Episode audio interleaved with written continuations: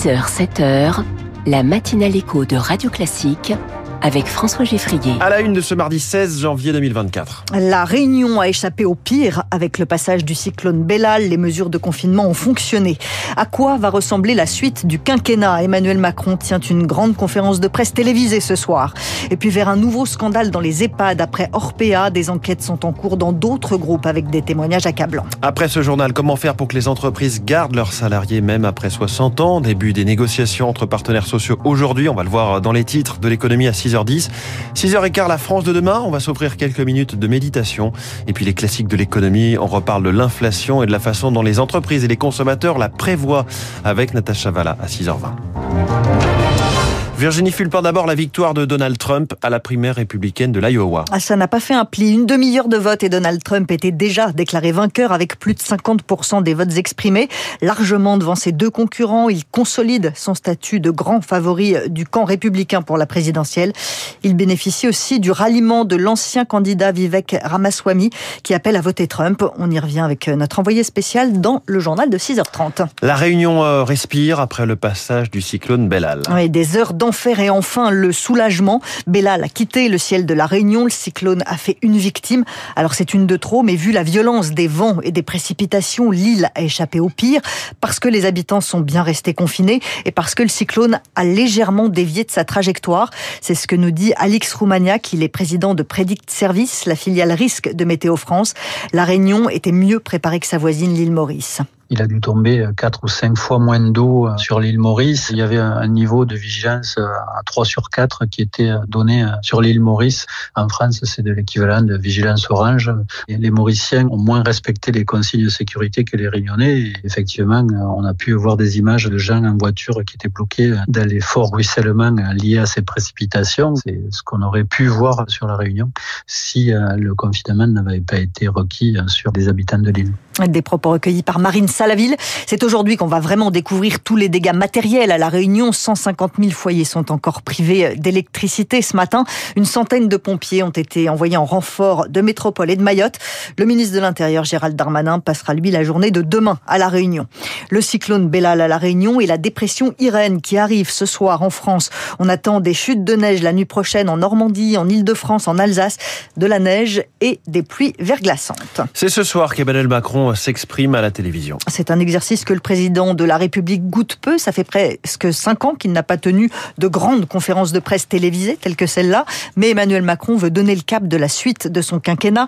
Une clarification bienvenue pour François Asselin, le président de la Confédération des petites et moyennes entreprises. Sur le champ économique et social, nous, ce que nous voulons, c'est absolument la stabilité, ne pas alourdir les charges des entreprises, qu'elles soient fiscales ou sociales, tenir les engagements donnés, à savoir euh, aller jusqu'au bout euh, des baisses d'impôts de production. Et puis, euh, ce qu'on attend surtout, c'est de voir comment le chef de l'État donnera le cap pour vraiment engager des réformes profondes, que ce soit sur le champ de l'éducation nationale, qui intéresse bien évidemment les entreprises. Hein. On a besoin, nous aussi, hein, de jeunes bien éduqués, bien instruits. Sur la santé, il y a des chantiers énormes. Et bien, c'est là, effectivement, nous attendons En apéritif de cette soirée politique, Gabriel Attal fait sa rentrée à l'Assemblée nationale pour la première fois depuis qu'il a été nommé Premier ministre.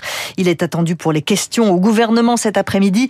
Le programme va être chargé à l'Assemblée au cours des prochaines semaines, notamment euh, la très attendue loi sur la fin de vie qui va être portée par Catherine Vautrin à la tête d'un énorme ministère du Travail, de la Santé et des Solidarités. Dans le monde de la santé, on tique un peu devant un ministère aussi large. Laure Artus est vice-présidente de l'Association contre les déserts médicaux. Comment voulez-vous que ça marche? C'est un peu inaudible pour l'instant. Ça fait quand même beaucoup de casquettes. Quand on voit tout ce que doit faire euh, Madame Vautrin, c'est-à-dire qu'elle doit s'occuper du débat de la fin de vie, de la loi sur le grand âge, la réforme de l'AME, de l'IVG, la crise de l'hôpital public, le plein emploi, où sont les, préoccupations des Français aujourd'hui pour établir un droit égalitaire et constitutionnel à la santé? On voit pas quoi. On est un petit peu perdu et, et un petit peu désemparé euh, par ce problème. Ce d'autant que Monsieur Macron disait bien que ce qui était important, c'était la prévention. La prévention disparaît euh, du nom du ministère. C'est inquiétant. Et si les préventions sont pas faites, on est fichu, quoi. Laure Artus avec Rémi Fister. Elle aussi a un large ministère, mais elle a surtout raté son entrée. Amélie Oudéa Castera se rend ce matin à l'école Littré à Paris, l'école publique où son fils a été scolarisé quelques mois avant de partir pour le privé. La ministre de l'Éducation nationale avait justifié ce choix en parlant des enseignants non remplacés quand ils étaient absents. Elle va essayer de clore le chapitre ce matin. C'est l'ultime espoir des opposants au projet de loi immigration. Ce matin, une délégation de députés de gauche a rendez-vous au Conseil constitutionnel devant les sages la députée communiste Elsa Fossillon va demander la censure complète du projet de loi immigration. Nous sommes là sur un projet de loi qui met en péril très gravement l'esprit et la lettre du premier alinéa du préambule de la Constitution de 1946. L'idée que si vous êtes en situation irrégulière, eh bien, vous ne puissiez pas accéder euh, à l'hébergement d'urgence. L'idée aussi, eh bien, qu'il faudra attendre plusieurs années, même si vous êtes en situation euh, régulière, pour pouvoir bénéficier d'un certain nombre de prestations euh, sociales. Des mesures qui s'attaquent au droit du sol. Le Conseil constitutionnel a, a fort à faire. Nous ne souhaitons pas que la bascule que ce texte incarne puisse être validée par le Conseil constitutionnel. Elsa Fossillon avec Lauriane Tout-le-Monde. C'est le 25 janvier que le Conseil constitutionnel doit se prononcer sur ce projet de loi. Il est 6h06 euh, et deux ans après le scandale des EHPAD Orpea, un autre groupe est dans le viseur de la justice. Les scandales se succèdent. Une enquête est en cours sur d'éventuels actes de maltraitance dans un EHPAD, d'EHPAD du groupe privé Domus Vie à Toulouse. Après un signalement de l'Agence régionale de santé, plusieurs familles avaient déjà porté plainte contre l'établissement mais face au manque de réaction, la fille d'un résident de 91 ans a décidé d'enregistrer ce qui se passait dans sa chambre, Julie Droin. Le père de Juliette Mort entre dans l'EHPAD L'Écuyer à Toulouse en 2018. Au bout de quelques mois, plusieurs signaux l'alertent. Une perte de poids, des marques de chute, globalement une dégradation de son état de santé et des questions qui restent sans réponse auprès de la direction. Elle décide alors de poser un enregistreur dans sa chambre et découvre une situation effroyable.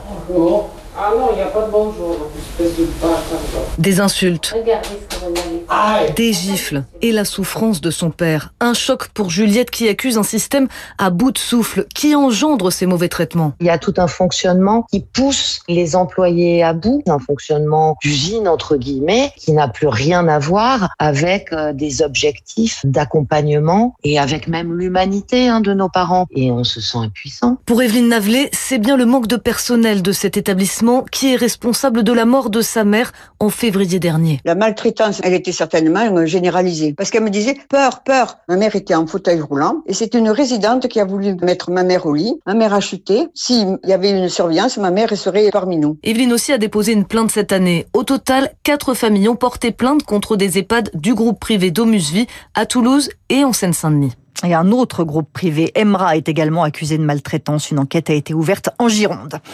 Connaissez-vous l'auteur Alan Trevor? Vous pouvez aller voir sur Amazon. La plateforme recense plus de 1000 livres d'Alan. Trevor, de tout sur les sociopathes à naturopathie express. Mmh. Ouais, mais en fait, ces ouvrages sont créés par intelligence artificielle. Ah Alors, comment s'y retrouver?